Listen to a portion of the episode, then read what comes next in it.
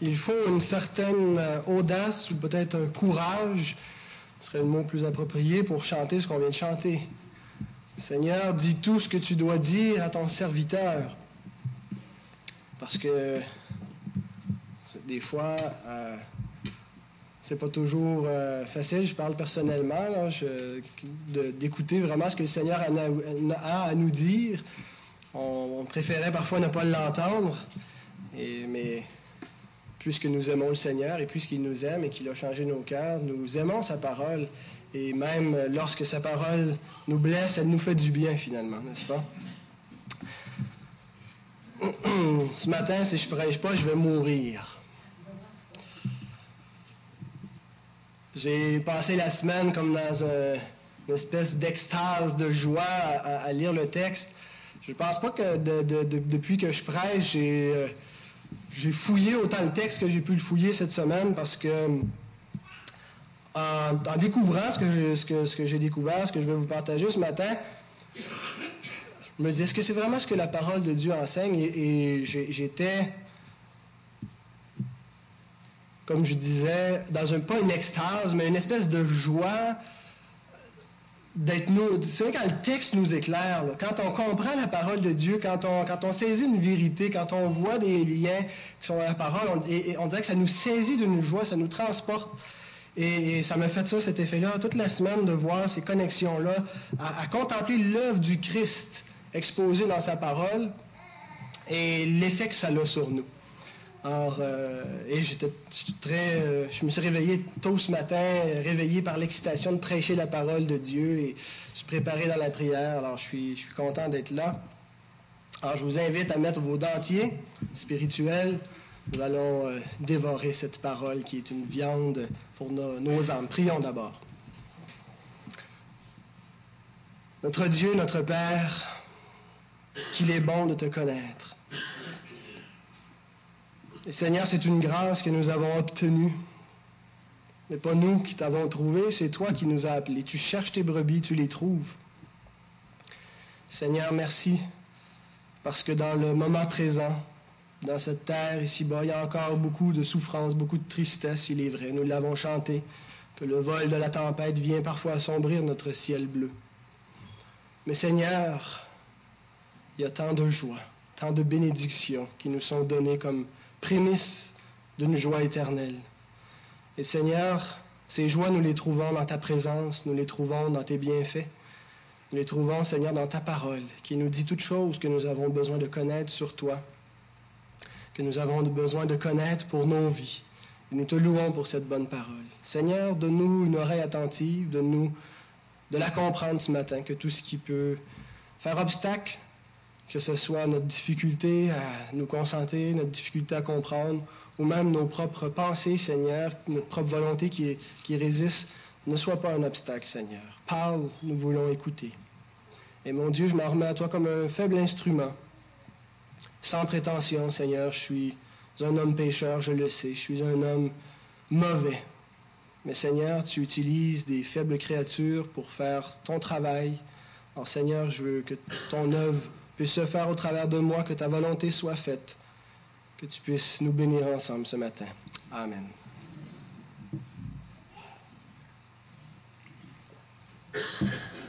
Hébreu chapitre 4, versets 9 à 13.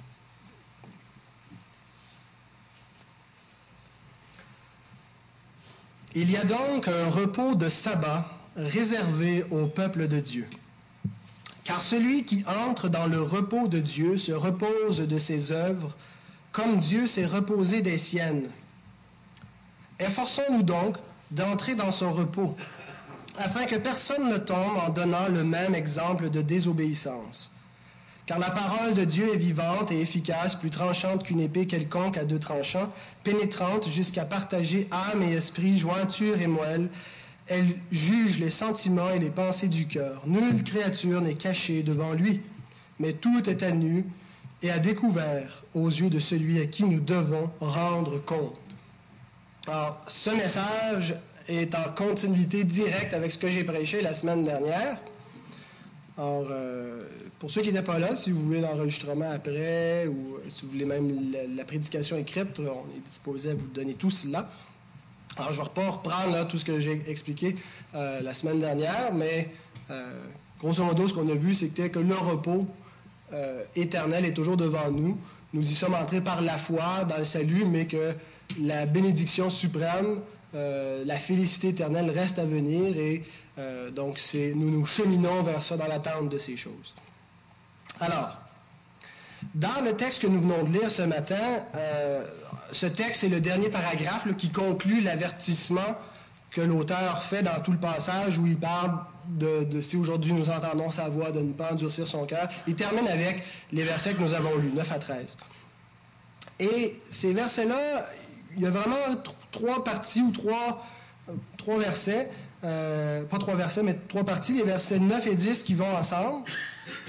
Ensuite, le verset 11 qui est, comme introduit, efforçons-nous donc, il y a un lien logique qui passe à autre chose. Et versets 12 et 13, car la parole, c'est comme trois sections, trois liens qui fait entre ces parties, donc 9 et 10, verset 11 qui est seul et versets 12 et 13. Et pendant que je regardais ces, ces trois versets-là, je me questionnais, j'ai trouvé un thème pour euh, comment je pouvais les regrouper.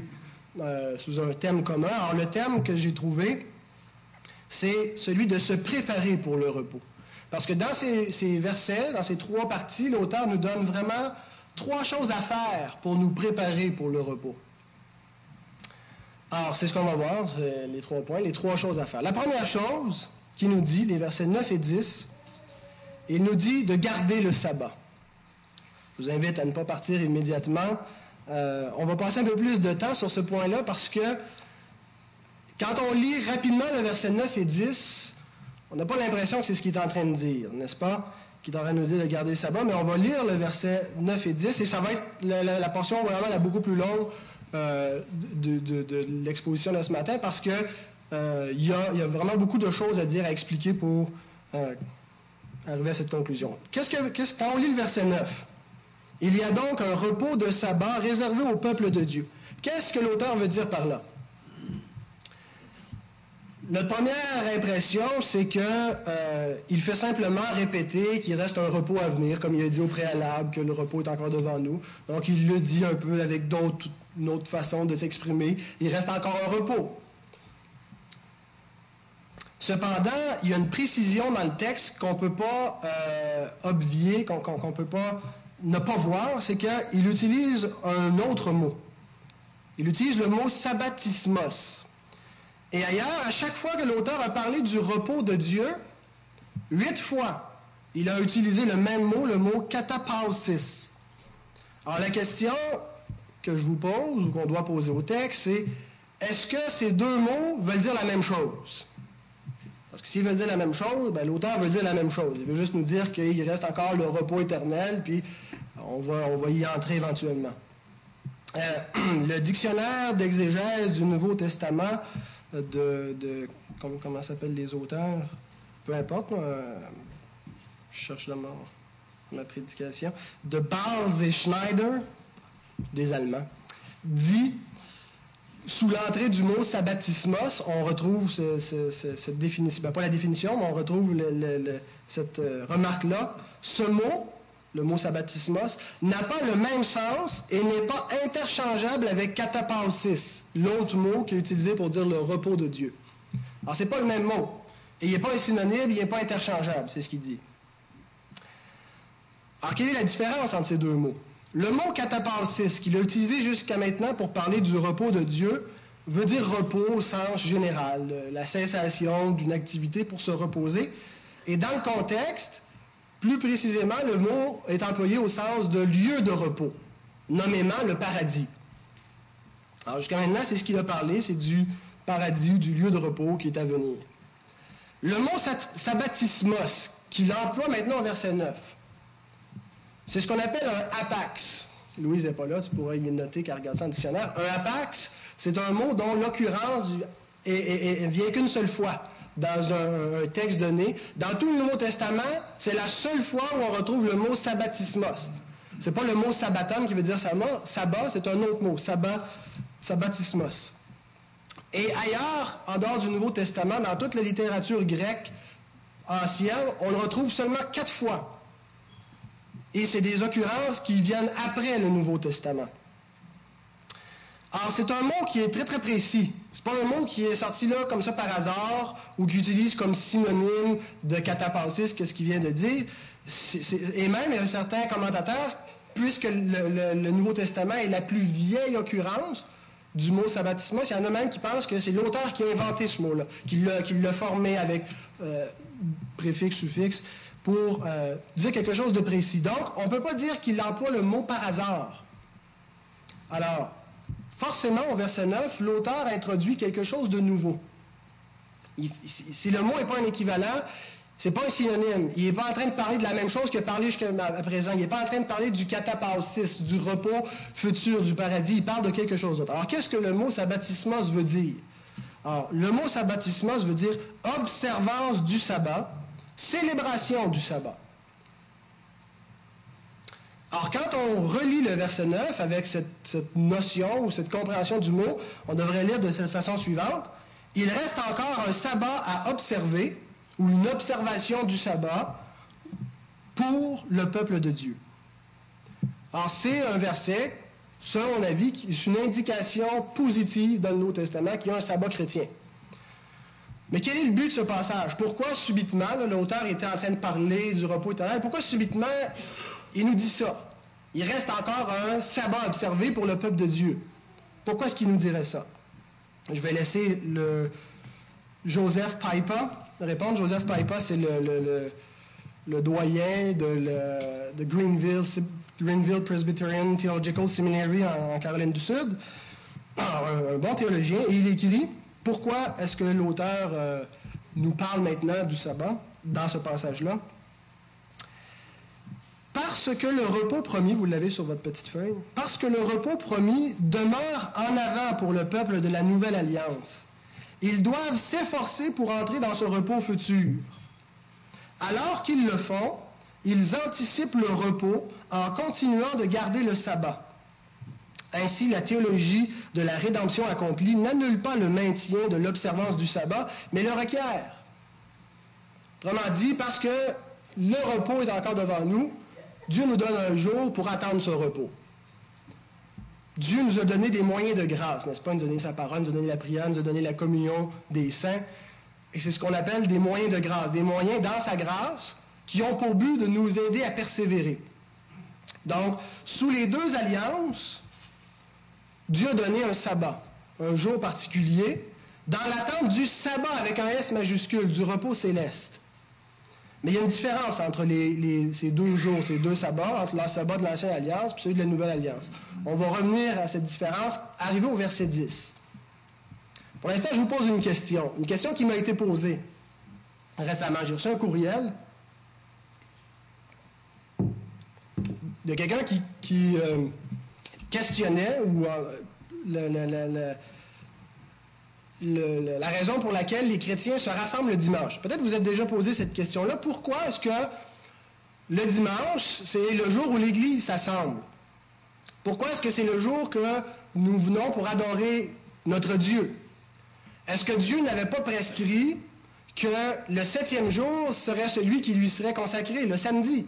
Et ce sera euh, un sabbat perpétuel. Alors pourquoi est-ce qu'on n'observe pas le septième jour? Pourquoi est-ce que au contraire, on observe le premier jour. Pourquoi est-ce qu'on observe le dimanche? Pourquoi est-ce que nous, nous, consacrons le dimanche comme un jour particulier? Parce que de toute évidence, partout sur la Terre, depuis des milliers de, depuis, des milliers d'années, des, des, des, siècles, l'Église s'assemble le dimanche. Et c'est le jour euh, pour l'adoration.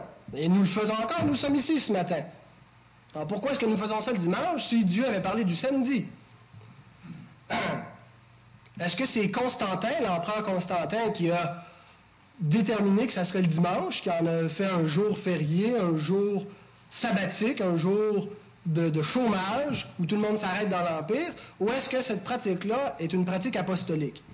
En passant au verset 10, on va revenir à cette question, je la laisse en suspens pour l'instant. Le verset 10 sert de fondement au verset 9.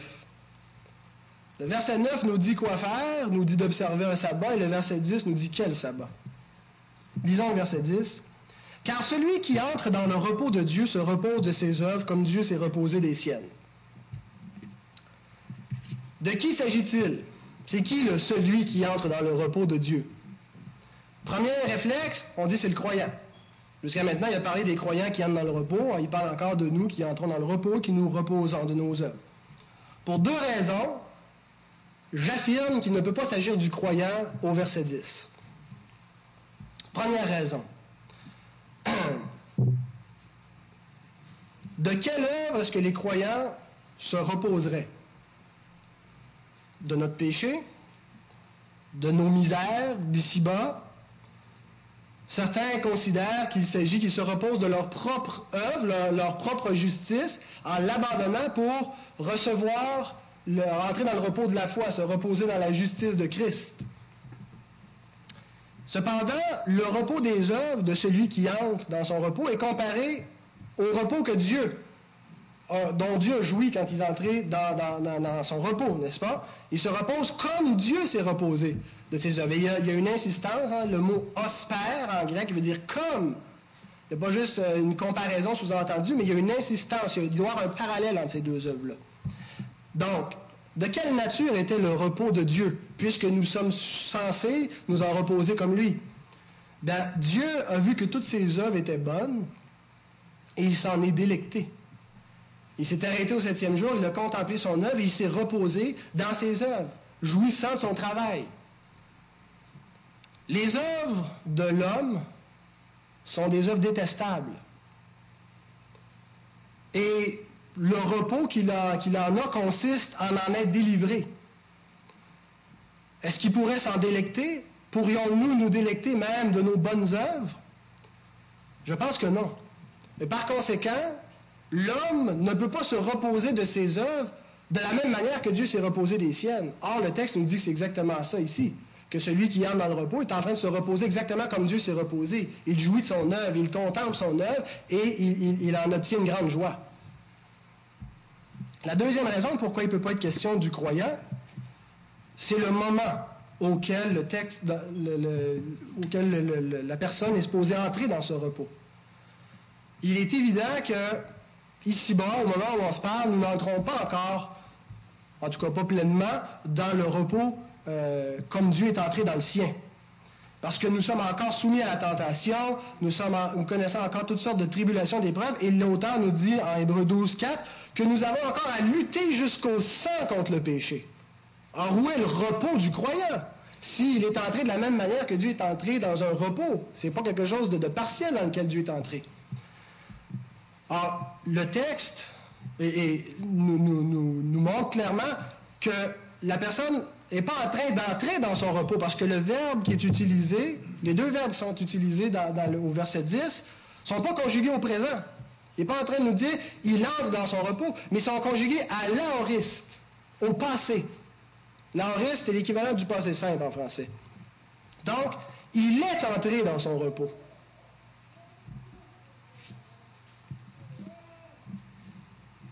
et il s'est reposé.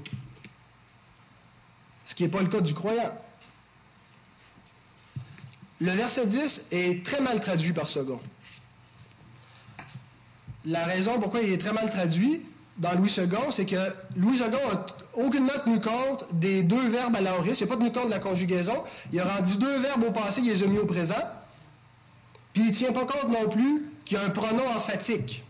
Alors, c'est pour ça que je vous ai mis dans votre petit feuillet la traduction d'Arby, qui respecte littéralement ces choses-là. Et regardez comment c'est complètement différent comme traduction. Et, c'est une traduction qui respecte le texte grec.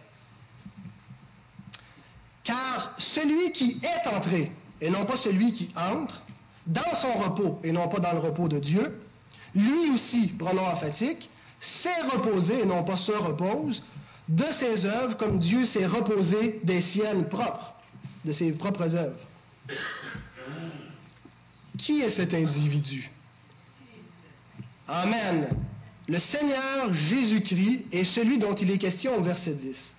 Celui qui est entré dans son repos. Et je vous donne quatre raisons exégétiques Et euh, pour faire preuve et faire montre de ma grande humilité, je vous dis que ce n'est pas moi qui les ai trouvés, ces arguments exégétiques. Je les emprunte au grand théologien John Owen.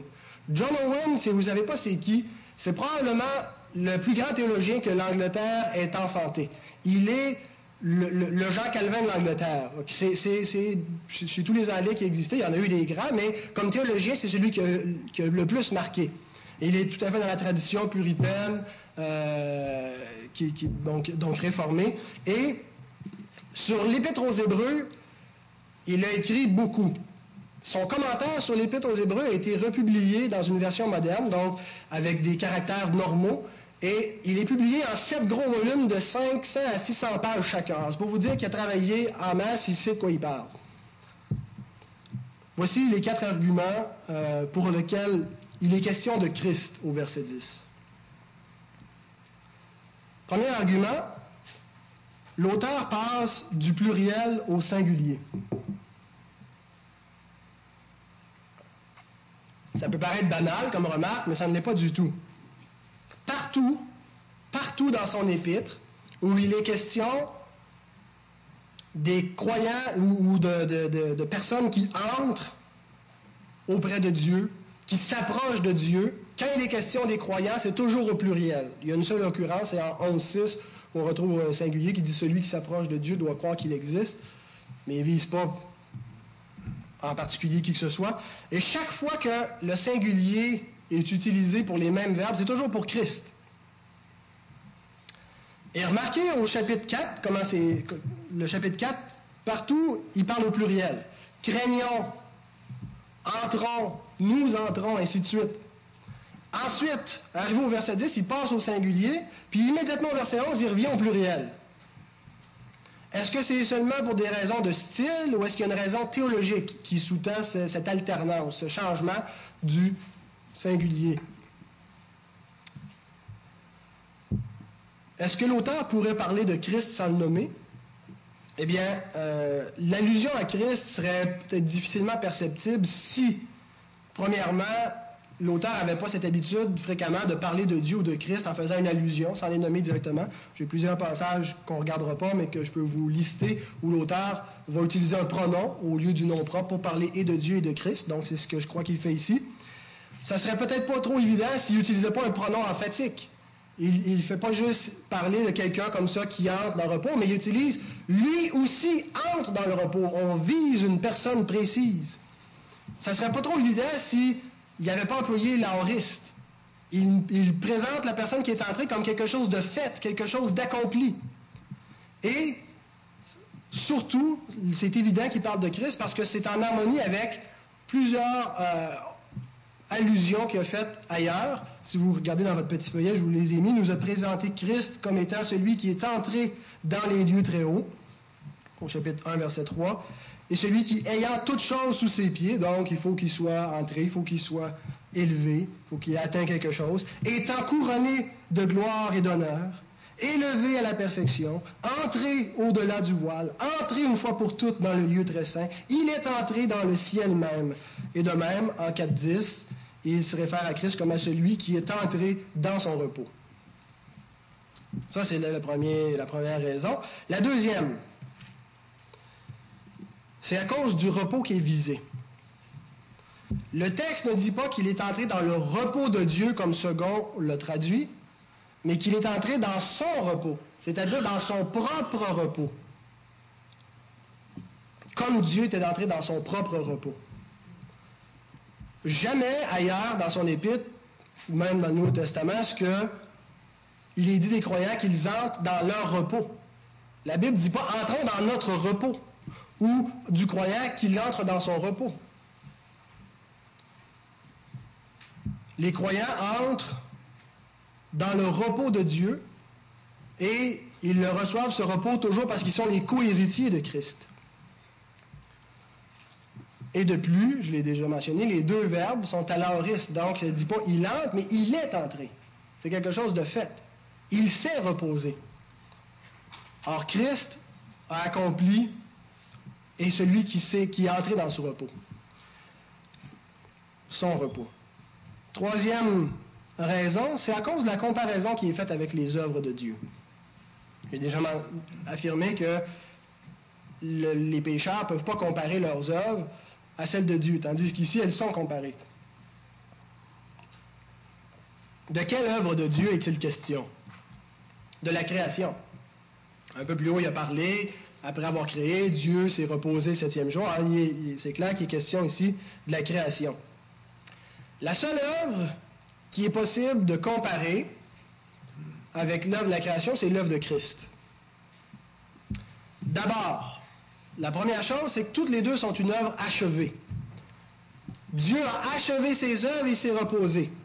Christ a achevé son travail de rédemption et il s'est reposé. Donc, au niveau de la, finition, l'état final, ou le fait que cette œuvre est terminée, l'œuvre de Christ se compare très bien. Mais aussi, il y a un autre parallèle dans la nature de l'œuvre. Le Père est celui qui a fait l'œuvre de la création, et Christ est celui qui a fait l'œuvre de la nouvelle création. Il y a une continuité entre l'œuvre du Père et du Fils. Création, nouvelle création accomplie par la rédemption du Christ. Christ étant lui-même le premier-né dans cette nouvelle création par sa résurrection d'entre les morts. Et ce parallèle se poursuit quand on lit Jean 5, 17. Mon Père agit ou œuvre jusqu'à présent, moi aussi j'agis. C'est intéressant parce que quand Jésus dit ça, ça fait longtemps que le Père est entré dans son repos, qu'il a achevé ses œuvres. De quelle manière est-ce que Dieu continue d'agir après s'être reposé?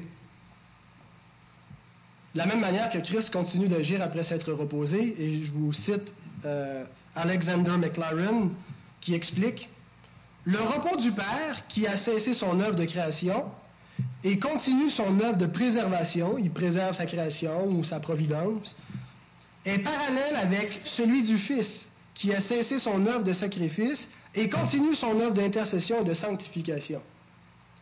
Vous voyez, il y a comme le parallèle s'étend jusque-là. Le Père s'est reposé, mais il continue de prendre soin de sa création. Il envoie la pluie, le soleil, la providence en prend soin. Le Fils a terminé son œuvre. Il s'est reposé, mais il continue de veiller sur son peuple racheté par son intercession, par la sanctification qu'il lui apporte.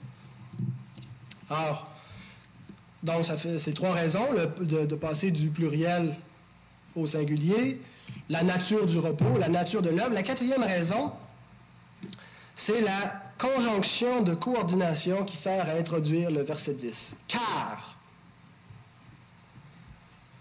Et il est bel et bien là dans le grec, c'est le gar du grec, qui est car en français. Ce car, cette conjonction, nécessite ou réclame, exige qu'il y a un lien entre ce qu'il vient de dire au verset 9 et ce qu'il va dire au verset 10. Quel est ce lien? L'institution et la célébration d'un sabbat, d'un sabbatismos qui reste encore pour le peuple de Dieu, ne peuvent se faire que sur la base d'une œuvre accomplie par Dieu, suivie de son repos. Verset 9, il nous dit, il reste encore un sabbat à observer pour le peuple de Dieu, car, et le lien suivant, c'est que pour qu'il y ait un sabbat observé, un sabbat doit toujours être donné sur la base d'une œuvre que Dieu a accomplie dont il s'est reposé. Et au verset 10, il décrit cette œuvre que Dieu a accomplie dont il s'est reposé, la nouvelle création en Jésus-Christ. Dans l'Ancien Testament, sur quoi était basé le sabbat? Vous l'avez? Sur la création. L'œuvre de création, le sabbat que, les, croyants de l'Ancienne Alliance célébraient, on lit dans Exode chapitre 20, verset 11, Car en six jours l'Éternel a fait les cieux, la terre et la mer, et tout ce qui y est contenu. Et il s'est reposé le septième jour, c'est pourquoi l'Éternel a béni le jour du repos et l'a sanctifié. en s'arrêtant le samedi, les croyants de l'Ancienne Alliance jouissaient de l'œuvre que Dieu avait faite, de toute sa création. Il admirait sa création, ils en jouissaient. Ils se reposaient avec Dieu.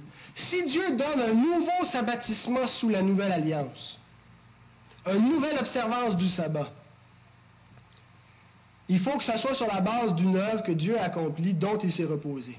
Et en continuité avec la première œuvre qui était la création, Dieu donne une nouvelle création maintenant. Une nouvelle œuvre que Dieu a accomplie et il s'est reposé. Il est entré dans son repos. Le sabbatismos dont il est question au verset 9, le sabbat chrétien, les croyants ont appelé à admirer l'œuvre du Christ. Comme sous l'Ancienne Alliance, ils admiraient l'œuvre de la création, ils s'arrêtent et ils admirent l'œuvre que le Christ a complétée. Ils célèbrent sa résurrection qui a marqué l'entrée dans son repos. Et cette œuvre et ce repos que, dont Christ jouit lui-même est devenu un salut pour nous par la grâce de Dieu, est devenu notre repos. Et c'est pourquoi nous le célébrons. Le salut que Christ a accompli, qui nous est présenté dans l'Évangile, était le repos que Dieu avait promis. Le repos de jadis vers quoi le sabbat pointait, c'était ce salut en Jésus-Christ. Et le sabbatismos, qui nous est dit au verset 9, nous est donné dans l'attente que nous entrions pleinement dans ce salut avec Christ, là où il est, dans son repos avec lui pour toujours. Donc, en attendant cela, sur la base de l'œuvre accomplie par le Christ et du repos de Christ, nous célébrons un sabbat. Alors, je reviens à ma question de tantôt. Pourquoi est-ce que les chrétiens observent le dimanche?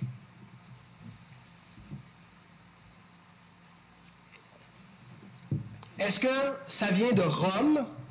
Ou est-ce que ça vient des apôtres? La question est extrêmement importante. Posez-vous la question, pourquoi vous venez ici le dimanche? Est-ce que c'est simplement par une tradition humaine ou est-ce que c'est parce que c'est la parole de Dieu qui, qui nous l'indique? Ce n'est pas une petite question. Christ est ressuscité un dimanche, n'est-ce pas? Le premier jour de la semaine. Et ce jour fut marqué comme l'entrée dans son repos.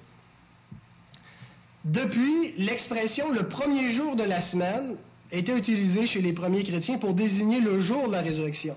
Nulle part, ça nous parle, le, dimanche, ils allèrent au tombeau, ou le jour où Jésus fut ressuscité. Le premier jour de la semaine. Et c'est devenu un équivalent du jour de la résurrection.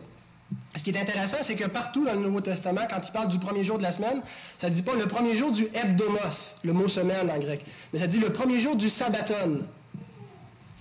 Ça, le mot sabbaton veut dire aussi semaine, mais euh, donc il y a vraiment encore euh, une allusion euh, à cette semaine de repos que Dieu, ou le cycle que Dieu a institué depuis la création.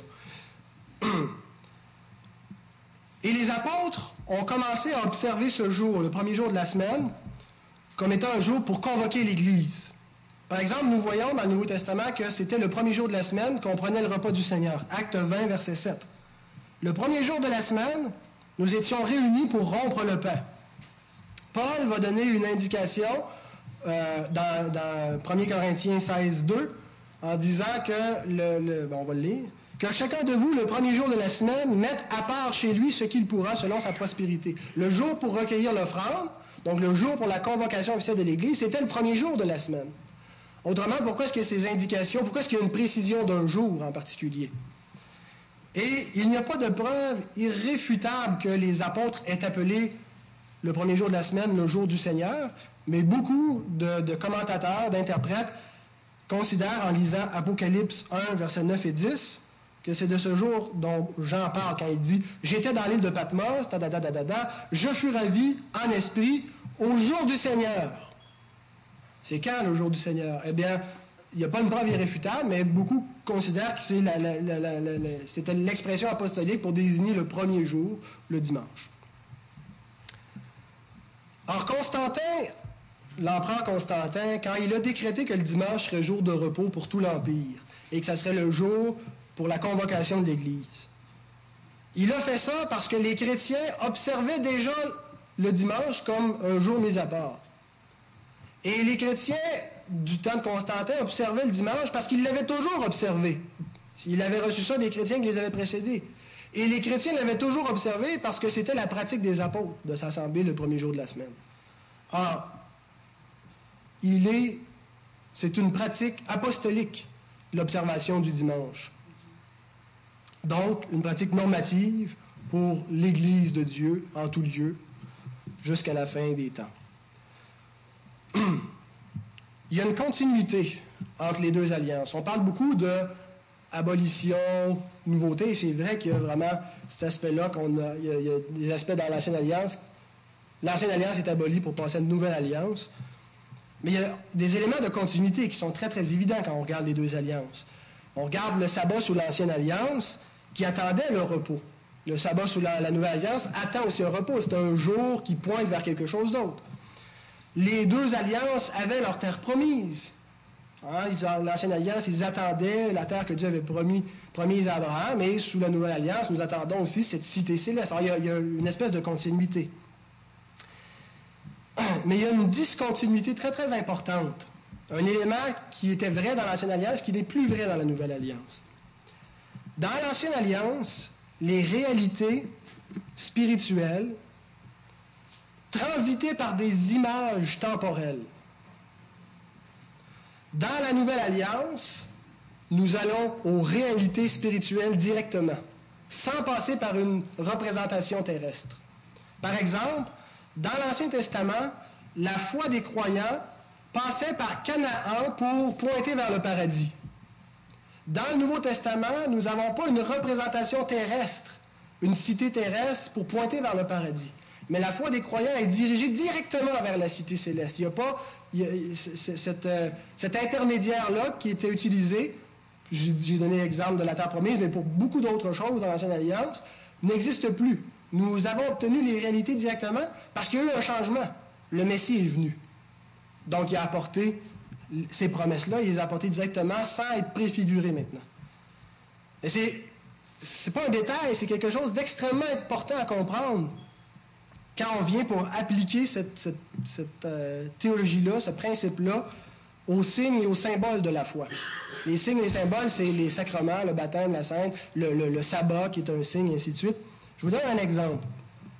La mer Rouge, le baptême dans la mer Rouge et la Pâque qu'ont célébré les Juifs, est-ce que ça représentait, est-ce que ça symbolisait la communion avec le Christ? C'est ce que Paul va nous dire dans 1 Corinthiens 10. Ils ont été baptisés, tout ça, et c'était une, espèce de préfiguration, mais c'était pas. C'était un, un, signe indirect et préfiguratif de la réalité avec le Christ. Le baptême que nous avons dans la Nouvelle Alliance et le repas du Seigneur que nous prenons sont des signes directs de la réalité spirituelle que nous avons en Jésus-Christ, que nous possédons. Donc le signe que nous avons bifurque pas sur un intermédiaire pour pointer vers le Christ, mais il montre que nous avons maintenant le Christ. Nous célébrons quelque chose de direct. Alors comment est-ce que ça s'applique au sabbat? Parce que c'est là qu'on voit la différence entre l'ancien sabbat et le nouveau sabbat. Dans l'ancienne alliance, le sabbat était à la fin de la semaine à la fin de la semaine du travail, et le Saint-Esprit montrait par là que le repos viendrait à la fin, à la fin de la création, après l'œuvre, après le travail. Ce sabbat sous l'Ancienne Alliance ne reflétait pas le repos accompli en Christ directement. Il pointait comme une image transitoire, indirecte, préfigurative vers le repos éternel, mais non pas comme une image directe. Dans la nouvelle alliance, la nouvelle création a été inaugurée. Et le repos a été aussi inauguré, le repos promis. Il a été inauguré parce que Christ est entré dedans. Christ est entré et dans la nouvelle création et dans son repos, dans le repos éternel. Et pour représenter ces réalités, il fallait un symbole direct. Pas un symbole qui pointait comme l'ancien sabbat qui pointait indirectement. Et c'est pour cela qu'il y a un changement de jour. Je ne sais pas si vous êtes encore avec moi, là. Ah, il y en a encore quelques-uns. C'est pour ça qu'il y a un changement de jour. Parce que le sabbat, le sabbatismos du verset 9, pointe directement vers l'œuvre accomplie par le Christ. Et non plus indirectement. Le premier jour nous entrons dans le repos. Nous entrons dans la nouvelle création. Dans l'ancienne création, le repos était réservé à la fin. L'ancienne est passée, la nouvelle est venue.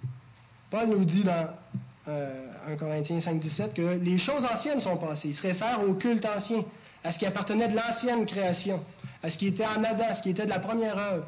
Toutes choses sont devenues nouvelles en Christ. Il y a un revirement maintenant. L'ancien sabbat est aboli pour établir un nouveau sabbat qui entre directement dans le repos de Christ, qui n'est plus donné comme une réalité préfigurative, mais qui est directement lié avec l'œuvre que Christ a accomplie, qui était le repos promis. Bénissons Dieu pour ce don. Le dimanche, c'est quelque chose d'extraordinaire de cesser notre labeur de la semaine, de cesser notre travail. Pour faire quoi? Pour contempler le Christ et son œuvre. Chaque dimanche, c'est ce qu'on fait. On vient ici, puis ensemble, nous célébrons ce que Christ a accompli pour nous. Nous nous rappelons sa victoire au Calvaire. Nous nous rappelons sa résurrection. Nous regardons son œuvre. Comme l'ancien peuple regardait l'œuvre de la création, nous regardons cette œuvre, la nouvelle création que Christ a faite. Est-ce que ce n'est pas merveilleux d'avoir ce jour particulier où on se rappelle la grâce que Dieu nous a faite de nous permettre d'entrer dans ce repos en attendant notre entrée corporelle dans le repos à venir. De tous les jours de la semaine, le sabbatisme, c'est le meilleur. C'est le jour le plus joyeux, le jour le plus heureux, le jour où, peu importe les, les fardeaux, les tracas, les souffrances qu'on a pu connaître, on se rappelle, le repos est là. Christ a accompli son œuvre. Il se repose déjà et par la foi nous anticipons, nous célébrons cette œuvre ensemble.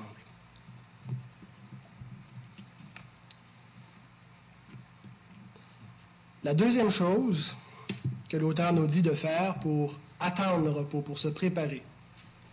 La première était de garder le sabbatismos. La deuxième, il nous dit au verset 11, de travailler pour se reposer. Lisons le verset 11.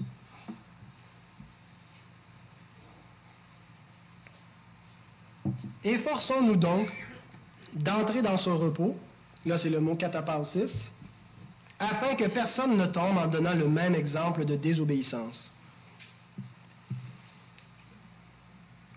Efforçons-nous, le mot qui est employé, spudazo, qui veut dire faire tous ses efforts, être zélé, travailler avec peine, c'est, presque s'il disait Agitez-vous pour vous reposer. Il y a un paradoxe. Et euh, Samuel Benetro l'a bien relevé, je vous ai mis son commentaire. Il dit Il exprime donc, le mot spudazzo, une tension de l'être, un exercice de la volonté qui, paradoxalement, vise un repos. Ce n'est pas le relâchement de la volonté et la détente qui apportent le repos, mais une forte détermination de s'emparer de la promesse. C'est paradoxal, hein? Quand on veut se reposer, seulement on fait rien. Mais si vous voulez vraiment vous reposer, faites tous vos efforts. Et qu'est-ce qu'il faut faire quand il dit faites tous vos efforts? C'est exactement, je pense, ce que Pierre va nous décrire dans 2 Pierre 1, 5 à 11. Euh, ajouter à la foi telle affaire, ainsi de suite. Là. Excusez mon allusion un peu, un peu nébuleuse. Euh, et, et, à la fin, il dit afin que l'entrée dans le royaume éternel vous soit accordée. Une remarque que je trouvais intéressante, c'est que dans l'ancienne alliance, le travail précédait le repos ou le sabbat. Ici, il commence par nous parler du sabbat pour ensuite parler qu'il faut travailler.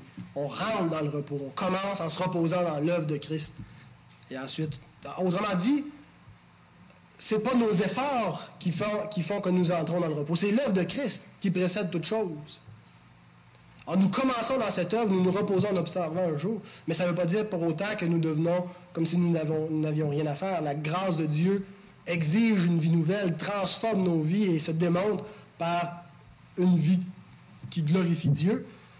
Alors ce n'est pas de l'activisme, il n'est pas ici question de faire et de faire et de faire, mais c'est une question d'être consacré à Dieu. C'est ce, c'est ce que ça veut dire. Efforçons-nous, consacrons-nous à Dieu. Et l'auteur nous donne la raison pourquoi, c'est parce que le travail, s'efforcer, mettre en application toutes ces choses, c'est ce qui va nous permettre d'éviter la désobéissance. Je vous cite un autre auteur, Jones. Il utilise deux mots dans cette section pour décrire le comportement indigne de la génération du désert, nommément l'incrédulité et la désobéissance. D'ailleurs, il a parlé d'Israël incrédule, maintenant il parle d'Israël désobéissant. Il y a une distinction importante entre le sens de ces deux termes.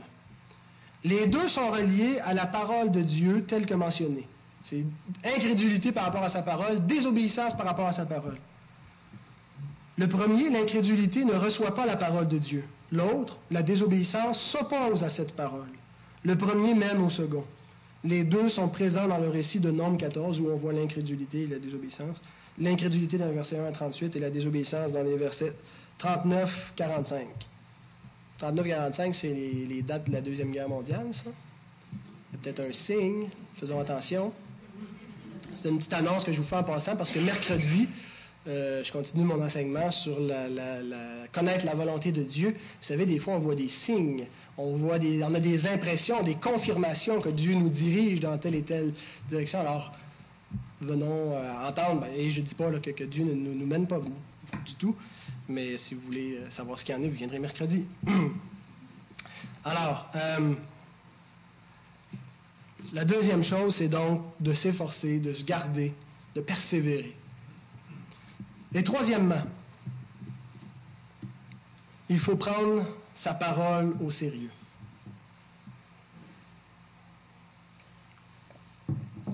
Lisons les versets 12 et 13. Car la parole de Dieu est vivante et efficace, plus tranchante qu'une épée quelconque à deux tranchants, pénétrante jusqu'à partager âme et esprit, jointure et moelle, elle juge les sentiments et les pensées du cœur. Nulle créature n'est cachée devant lui, mais tout est à nu et à découvert aux yeux de celui à qui nous devons rendre compte. J'aimerais, euh, j'aurais pu prendre juste ces versets-là puis faire un message en entier, mais euh, donc par manque de temps, je vais simplement mentionner trois choses sur ces versets-là.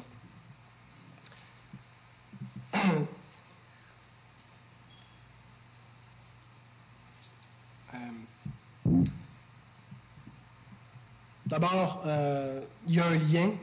Ça, c'est pas une des trois choses que je veux mentionner. Je veux juste montrer le lien qu'il y a entre. Pourquoi est-ce qu'il termine en disant cela?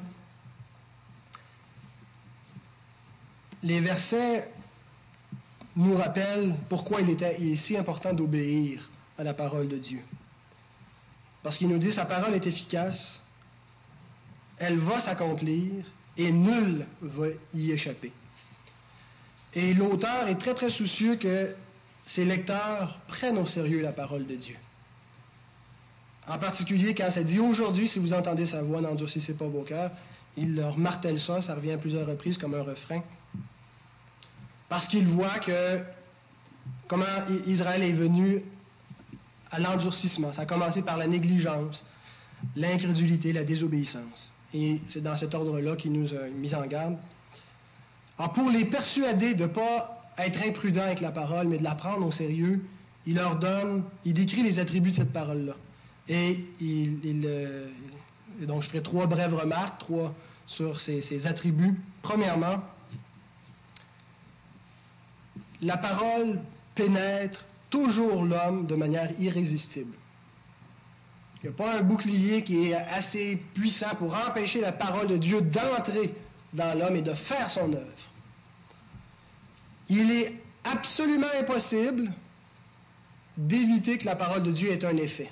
Chaque fois qu'elle est proclamée, elle produit un effet. Dieu dit, Ésaïe 55, 11, Ainsi en est-il de ma parole qui sort de ma bouche, elle ne retourne point à moi sans effet, sans avoir exécuté ma volonté et accompli mes desseins. On dit, ben non. Parce que tout le monde n'y croit pas à sa parole. il y en a qui la rejettent, puis il y en a qui se rebellent, puis ainsi de suite. Donc sa parole ne produit pas toujours l'effet voulu. Lorsque sa parole est reçue dans la foi et la soumission, elle produit le salut, la grâce, la joie, et ainsi de suite. Lorsque sa parole est rejetée, elle blesse mortellement. C'est les deux tranchants. Une épée à deux tranchants. Il y a un double effet de la parole de Dieu. Un effet de jugement et de grâce. Une même parole.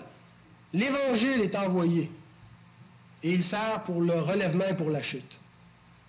Ceux qui le rejettent sont condamnés par cet Évangile. Ceux qui le reçoivent sont graciés. La même parole a un double tranchant. il y aurait une multitude de textes que je pourrais utiliser pour démontrer ce point, mais contentons-nous de ce que Paul nous écrit dans 2 Corinthiens 2, 15 à 17.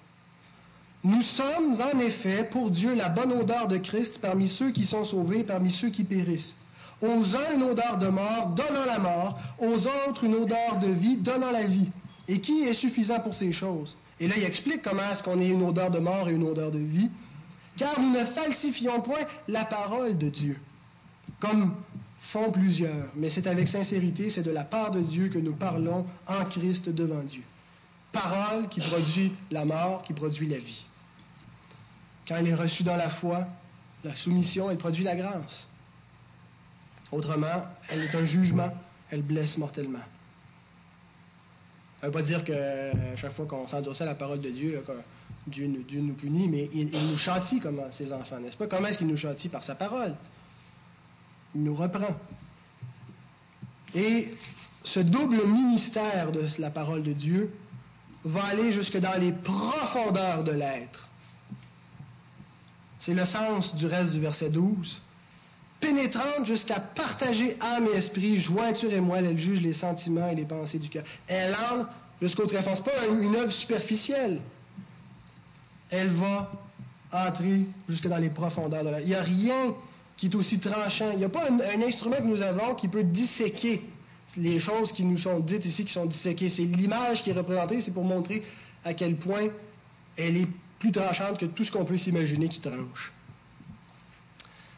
La deuxième chose que nous montrent ces versets, c'est la connaissance de Dieu qui est exacte et exhaustive.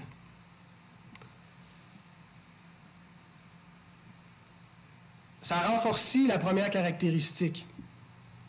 Non seulement sa parole pénètre profondément dans l'homme, mais elle expose exactement sa véritable nature, son état, ses dispositions de cœur et ainsi de suite quand il dit que tout était nu, exposé devant lui. Il n'y a rien de caché.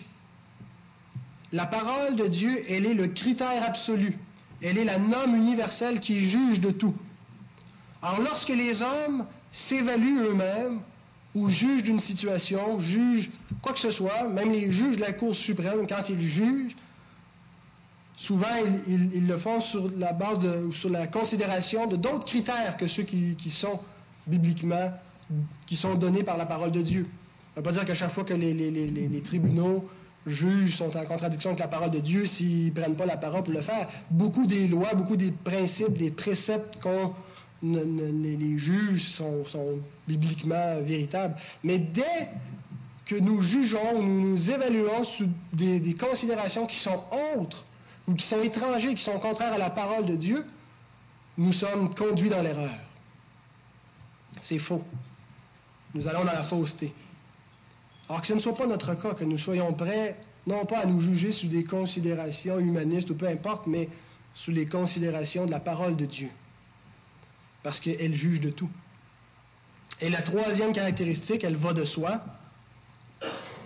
Nous rendrons compte en fonction de cette parole. Si c'est cette parole qui détermine tout, qui juge de tout, elle sera le dernier juge, le juge ultime, le juge final. Jésus dit dans Jean 12, 48, Celui qui me rejette et qui ne reçoit pas mes paroles a son juge la parole que j'ai annoncée. C'est elle qui le jugera au dernier jour.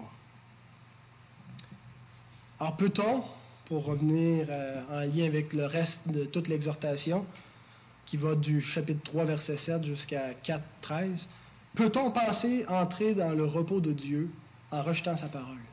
C'est ce qu'il leur dit. Endurcissez-vous pas à sa parole. Sa parole, elle est tranchante, elle juge de tout, elle est le juge ultime. Alors mes frères, mes sœurs,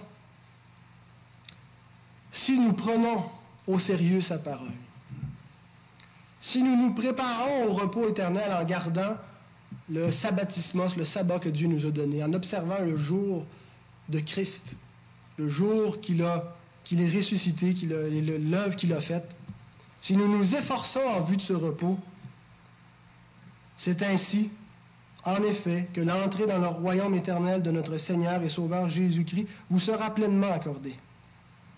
C'est ainsi que nous pouvons nous préparer à ce repos. Nous savons que lorsque nous y arriverons, la porte sera largement ouverte. Préparons-nous à ce repos. Apocalypse 14, 12, c'est ici la persévérance des saints qui gardent les commandements de Dieu et la foi de Jésus.